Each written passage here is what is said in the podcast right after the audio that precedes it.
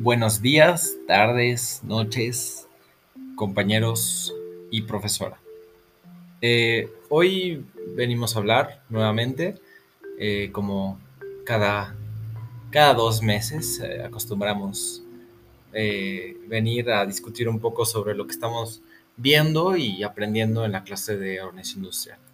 En este, en este, en este caso nos tocó hablar de un tema que pues es sumamente interesante y que no es la primera vez que discutimos, porque ya en, semestres pasados habíamos visto algo acerca de esto que llamamos discriminación de precios. La discriminación de precios, en pocas palabras, es una forma en la que una empresa, un oligopolio o un monopolio, o bien un conjunto de empresas, otorgan diferentes precios a o respondiendo a las necesidades de, la demanda. Existen en específico tres tipos de, de, discriminación de precios. Eh, y pues curiosamente las tres se llaman de primero, segundo y tercer grado. Eh, en específico, la de primer grado le decimos perfecta o de precios personalizados. Eh, ahondaremos un poco más al respecto en el futuro. pero aquí siendo un poco muy, muy claro, precios personalizados, de segunda es información no verificable o menú de precios y tercera es información verificable o precios grupales. ¿Cuáles son las razones por las cuales una empresa escogería eh, discriminar los precios? Principalmente es para maximizar los beneficios, como, es, como lo es cualquier decisión que toma la empresa. En, en este caso, ¿por qué una empresa decidiría discriminar precios si ya tenemos la competencia perfecta, pues porque existe un accidente al consumidor y existen consumidores que se quedan fuera del mercado. ¿Por qué? Pues porque tienen un precio más alto del que están dispuestos a pagar y hay consumidores que están dispuestos a pagar un precio más alto del que terminan pagando.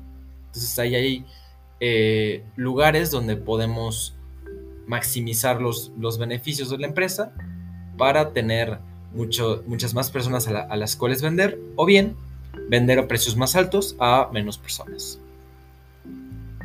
Mis compañeros les hablarán un poco acerca de los tipos de discriminación y eh, harán un poco más claro este, este tema tan interesante.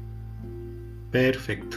Y bueno, Liz, que es muy, es muy importante que nosotros demos una definición clara de qué es cada uno de los tipos de discriminación para poder hablar luego qué es eh, lo que los eh, diferencia cada uno de ellos y también decir qué es lo que más le conviene a los usuarios o qué es lo más fácil de hacer. El primer tipo de discriminación, que es eh, la discriminación perfecta o precios personalizados, es donde aquel vendedor, ya sea el monopolio o oligopolio, sabe perfectamente cuál es la capacidad de cada persona a pagar. Digamos, esa persona podría tener acceso a las cuentas bancarias, podría este, tener un código barras en la frente o lo que sea, pero sabe perfectamente cuánto puede pagar una persona.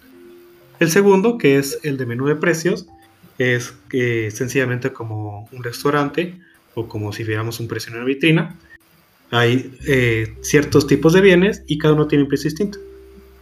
Y la tercera, que es el de los precios grupales, funciona eh, como funcionan los eh, museos, que cada persona puede verificar su identidad, puede verificar su eh, grupo al que pertenece y para ello le, cobran un tipo distinto de precio.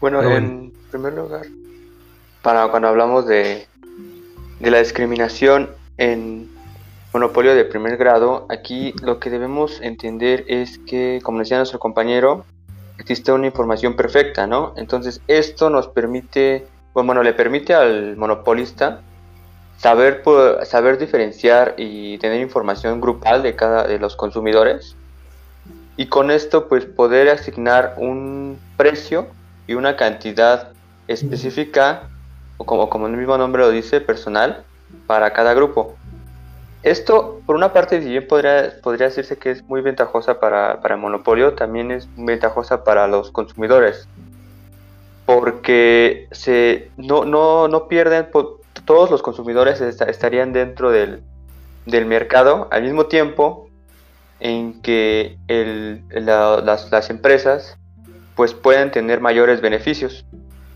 y no, y no tendríamos una pérdida de que en algún momento una sección de la demanda o de los consumidores por debido a, su, a un precio alto que ellos no pueden adquirir, pues salgan el mercado. No tendríamos esa La, eh, nuestros consumidores, gracias a que sus, sus, precios están definidos específicamente para lo que ellos, para, pues como decía mi compañero, para sus ingresos o ciertas características de los mismos, pues ellos eh, podrán adquirir este, este bien y entonces eh, estarían mejor que en otra situación donde no podrían o tendrían que salir del mercado. Bueno, y ahora nos toca discutir la más interesante, yo creo, la que tiene más versatilidad para las empresas y también para los usuarios, que es la discriminación en monopolio de menú de precios. Y bueno, ahorita diferente tiene un ejemplo muy interesante, pero me gustaría traer a colación eh, ejemplos de la vida real y ejemplos que uno nunca pensaría o que mínimo no hemos discutido todavía en clase, en contraposición a algunos más clásicos. El primero que todo mundo puede conocer, todo mundo lo puede verificar, es, digamos, en un restaurante o en, una, en un supermercado, que, es lo que decía ahorita, los precios de vitrina. Eh, digamos, si uno va al Salmon, si ve eh, que hay pan, chocolate, tipos de, de productos así, encuentra que hay unos más caros y hay otros más baratos. Usualmente los más caros son más elaborados, tienen más ingredientes o tienen ingredientes de mayor calidad y los más baratos tienen eh, eh, eh, elementos de menor calidad. Sucede que las personas que tienen más capacidad de pagar y tienen más disposición suelen irse por los bienes más altos y los que tienen menos capacidad o, menos disposición se van por los bienes más bajos. Y bueno, todos sabemos la, determinación de los precios de menú, sabemos cómo se determinan pero hay otro caso que nos estamos discutiendo hace rato y nos parece muy interesante, que es eh, cuando una empresa puede diferenciarse de sí misma, y, pero se mantiene eh, el principio de que una persona puede autoseleccionarse.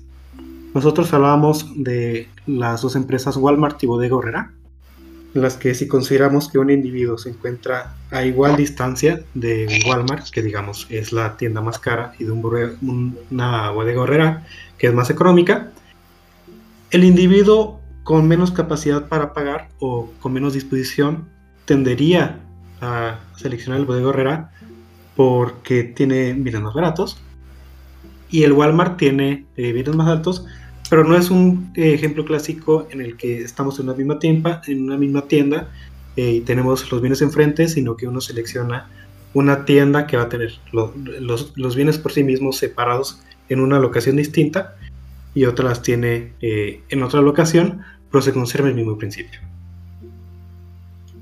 Y bueno, en general, el, para el caso del monopolio de primer grado, lo que sucede es que separamos el mercado en los segmentos distintos que pues eh, le asignamos el, menú de precios.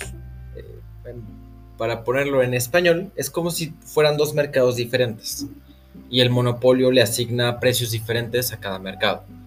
Eh, si bien es cierto que para el mercado del menor precio va a tener la cantidad, eh, al menos para dos firmas, la cantidad de mucho mayor que la de competencia perfecta, para el mercado de un precio mayor va a tener la cantidad de competencia perfecta. De hecho, algo, un resultado sorprendente, un resultado extraño, eh, si uno lo vea de primeras es que el excedente del consumidor no es el máximo en competencia perfecta. ¿Por qué? Porque recordaremos que existen pérdidas cuando el, monopolio pone cierto precio o la competencia perfecta pone cierto precio, porque hay personas que no están dispuestas a pagar ese precio, porque lo consideran muy caro. El excedente del consumidor en otras palabras, el bienestar se maximiza cuando las empresas son de 1.5. Perdón, los segmentos del, mercado es de 1.5. De ahí en fuera, el, excedente del consumidor se deprecia conforme existen muchas mayores divisiones del mercado. Pero pues este es un, sorprendente resultado que pues uno pensaría que el excedente del consumidor se lo maximiza la competencia perfecta, pero en realidad se maximiza a través de un menú de precios con la división de 1.5. Y bueno, nuestro compañero Efraín nos iba a presentar un caso súper interesante sobre el transporte en el Estado de México. Sí, bueno, justamente aquí hablando con respecto al tema de discriminación en menú. Y aquí tengo un ejemplo muy interesante. Bueno, donde yo vivo existen ciertos camiones que te llevan a la Ciudad de México, ¿no? Pero la, empresa se dio cuenta que, podía aumentar sus beneficios al dividir los camiones con respecto a la calidad. Entonces, por un lado tienes a los camiones de alta calidad que se llaman Primera Plus. Y por otro lado tienes a los camiones que se les, les, llaman amarillos, que son de baja calidad. En este caso, podemos, eh, ellos diferenciaron los camiones por una parte, por el, en el Primera Plus tienes, eh, tienes camiones con baños, con asientos reclinables, acolchonados, con televisión, aire acondicionado. Mientras que por otro lado los camiones de baja calidad o los amarillos, pues son camiones que no tienen aire acondicionado, baños, eh, no tienen ventanas, entonces eh, se calienta mucho el ambiente cuando viajas y los asientos no son tan cómodos, son más pequeños. Por lo tanto, podemos observar cómo es que los, la, empresa de camiones eh, se dio cuenta que podía diferenciar, eh, bueno, podía distorsionar la calidad de, los, de los autobuses de menor calidad a, los, a las personas que valoraran poco el viaje. Y de esta forma, pues aumentaba, podía hacer que las personas que sí, que, que sí quisieran pagar por un autobús pues un viaje cómodo a la Ciudad de México, pues eh, pagaran lo, pues el, precio, un, pues aumentara sus beneficios, ¿no? Entonces, ahora en vacaciones, debido a que la gente, eh, la gente pues ya eh, trabajó más en casa, hubo una distorsión en el mercado. La gente, la gente que estaba dispuesta a pagar a pagar el primera plus ya no ya no iba a trabajar al DF, se quedaba a trabajar en casa mientras que las personas que eh, pues buscaban una, calidad baja en los autobuses seguían eh, viajando a la Ciudad de México. Por lo tanto, al haber una disminución en la proporción de personas que valoraban la, calidad eh, alta, los, la, empresa de autobuses decidió eliminar, eliminar el, servicio de primera plus, de autobuses de primera calidad. Si bien al principio pues eh, quitaron algunos horarios, al final decidieron eliminarlo porque se dieron cuenta que, aumentaban sus beneficios o sus ganancias si solamente se enfocaban en venderle a, los que valoraran una, calidad baja, ¿no? Porque pues la proporción de, personas que, adquirían esos boletos seguía, seguía, eh, seguía constante, mientras que la proporción de personas que que, que, compraban autobuses para de primera, pues se quedó mejor en casa a trabajar eh, haciendo home office. Oye, Fred, ya que hablabas de proporción, perdón, ya que hablas de proporción, creo que es uno de los datos más interesantes o más eh, realistas de este modelo de discriminación, porque es un ejemplo muy práctico para las empresas. Eh, para el primer caso que veíamos, que es el de primer grado, en las que debería tener los precios de todos o la información de todos los habitantes, es, es muy difícil para las empresas, ¿no? Para este de menú de precios, las empresas, digamos, es eh, relativamente fácil saber la proporción de las personas que eh, pueden comprar el bien de alta calidad y saber cuál es la proporción de, los, de los que tienen, eh, los que pueden comprar los de baja calidad, ¿no? Entonces, pues es fácil para las empresas saber también cuánto van a vender y saber cuál precio van a vender, a cuál precio van a poner cada bien, ¿no? Porque también saben la proporción de las personas que son de cada grupo. Sí, justamente cuando, pues en este caso, cuando estamos hablando de, que tenemos una información perfecta, pues podemos saber si una persona de que valora mucho un bien, eh, obviamente, pues sabemos que esa persona lo valora mucho, ¿no? Pero en otros casos, como discriminaciones eh, en, precios de menú, o, bueno, en precios de menú, pues no sabemos, como en el caso de los autobuses, pues no sabemos si las personas eh, valoran mucho el viaje a un, viaje a la ciudad de Texcoco a la Ciudad de México, ¿no? Entonces pueden hacerse pasar por personas eh, que valoran poco y entonces eh, así entonces y querer pagar un, un, autobús de primera, ¿no? Pero de esta forma distorsionarían el precio.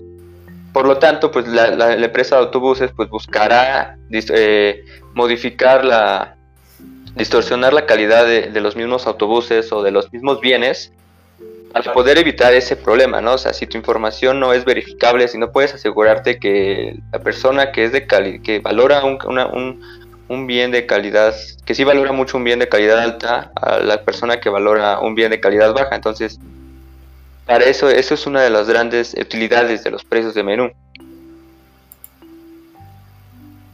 Claro. Y bueno, Liz, ¿tú qué piensas de lo que nos falta? Eh, el tercer tipo de discriminación. Y también para pasar, para decirlo eh, en pocas palabras, después eh, la competencia en el oligopolio. Platícanos. Claro. Eh, bueno, del tercer tipo, la discriminación en tercer grado, que es los precios grupales, como mencionó recién Efren, aquí pues no puedes saber con certeza la, pues, el tipo de, de consumidor al que le vas a vender. Entonces ofreces pues diferentes, eh, diferentes precios dependiendo de la calidad de la información. Eh, vimos un ejemplo para el oligopolio, que de hecho tiene una similitud importante con el modelo de Hoteling. Eh, si, si, bien no, no es totalmente igual, resulta ser que la competencia solamente existe o estas dos empresas solamente compiten en los, los intervalos del centro, en, dos intervalos del centro. Entonces, solo ponen de dos precios distintos en esos intervalos. ¿Por qué? Porque a medida que te acercas más a una empresa que, que a la otra, pues el consumidor simplemente dice, por más que, por más barato que venda la otra empresa el, el bien, no me conviene por pues, lo que me cuesta trasladar. O sea, llega un punto en el que puede poner literalmente un precio cero y te conviene, te conviene más eh, ir a la otra empresa que a la que tiene el precio cero. Por eso es que... Sería más caro el, caldo que las albóndigas, ¿no? exactamente, Emilio, no lo, no lo, habría puesto mejor. Eh, y de hecho solamente compiten en, este intervalo, que pues eh, dependiendo de la calidad de la información, las empresas pueden, pueden competir en ese aspecto. Eh, me gustaría también que ustedes pusieran muchos más ejemplos. porque creo que este tema es muy valioso en términos de lo que nosotros los eh, estudiantes de economía siempre queremos, que es buscar la relación con la realidad. Eh, es valioso también en el aspecto abstracto y teórico de, de qué conviene, de qué conviene y por qué conviene. Porque al final toda la discusión, absolutamente toda la discusión es pues y siempre nos pregunta Luciana de cuál es el problema. Y la respuesta correcta siempre es maximizar los beneficios. Digo, rara vez vemos maximizar el bienestar o otras cosas, pero eh, esta discusión y esta parte teórica de buscar qué conviene, qué maximizar los beneficios, en qué caso, por qué, cuándo, cómo, quiénes, eh, es muy enriquecedora respecto a cómo, a entender cómo las empresas toman decisiones, ¿no? Sí, bueno, me gustaría proponerles un ejemplo para terminar, que a mí me parece bastante interesante, que bueno, a mi parecer podría ser entre la, información verificable eh, de monopolio y entre oligopolio también. Imaginemos que eh, tenemos una zona de altos ingresos como, no sé, Santa Fe o eh, Polanco, y tenemos una, una empresa que vende altos precios, ¿no? Podría ser, digo, para seguir con el mismo ejemplo del Walmart y Bodega aunque bien podría ser eh, Palacio de Hierro, una tienda que más, digamos, fifi, en, los términos populares, y que en otra, en otra zona que, sea eh, más lejana y que sea menos ingresos, tengamos una tienda más económica como, bueno, decíamos el Borrego de Gorrera, o digamos Liverpool o Sears. Pero eh, lo interesante del modelo que les, que les estoy proponiendo es que eh, no estamos eh, analizando entre personas que pueden ir a, uno u otro, sino que las empresas que, que, van a poner sus sucursales de una vez seleccionan dónde van a poner su empresa cara y dónde van a poner su empresa barata. ¿Sí? No sé qué piensen ustedes. Yo estoy muy de acuerdo porque si podemos darnos cuenta en ciertas zonas, bueno, viendo la Ciudad de México, que es una zona muy, muy, muy diferente en, en bueno, tiene zonas muy diferentes. Nunca si tú vas, no sé, de, a Santa Fe y después a, a, a Iztapalapa, pues no eh, vas a ver diferentes tipos de tiendas, ¿no? No vas a llegar a, la plaza de Santa Fe y ver una horrera. Entonces, en este caso, pues las mismas empresas están dando, conocen bien la información de, de los consumidores y pueden eh, personalizar el tipo de tiendas o o los precios al mismo tiempo que le van a ofrecer a los consumidores respecto a la zona en la que se encuentra de la Ciudad de México, ¿no? Sí, sí, sí, claro. me gustaría poner otro ejemplo para, digo, ya, ya estamos a tiempo, pero creo que es buena, buena idea terminar ya. Un ejemplo final es algo que ha intentado Amazon, eh, en específico los diferentes precios que ofrece a, los diferentes usuarios no es muy difícil encontrar un mismo precio, sobre todo a los, a los productos más solicitados para diferentes usuarios. Es curioso que si uno se mete a la, a la aplicación de Amazon de una persona y una ve la, aplicación propia, pues resulta ser que son precios distintos y a veces hasta radicalmente diferentes. Y eh, todas estas estrategias que aplican las empresas para atraer a diferentes tipos de, de consumidores, pues resulta también que muchas veces beneficia a los mismos consumidores, ¿no? Eh, si bien eh, a veces las diferencias de precios son en productos que no necesitamos, pero eh, que están baratos, están en oferta y los compramos, pero en otras, en, en otras ocasiones implica un gasto mucho menor al que uno estaría dispuesto a pagar y pues eso es el excedente del consumidor, ¿no? Y, eso trae mucho bienestar. Eh, creo que este, este tema es muy importante para entender a mayor profundidad, mucho mayor que Hoteling, mucho mayor que Bertrand, eh, porque al final recopila todo eso. Las decisiones que toman las empresas respecto a los consumidores y respecto a las otras empresas. ¿Algo más que, quieran agregar o concluir? No, por mi parte no. Por mi parte tampoco. Quisiera agradecer su atención. Pues muchas gracias por eh, haber, habernos escuchado una vez más, como cada dos meses. Eh, esto ha sido nuestro podcast, que, agradecemos mucho la participación que, que se nos ha brindado y a la participación de mis compañeros aquí, Emilio y Efren. Muchas gracias y hasta luego. Hasta luego. Adiós.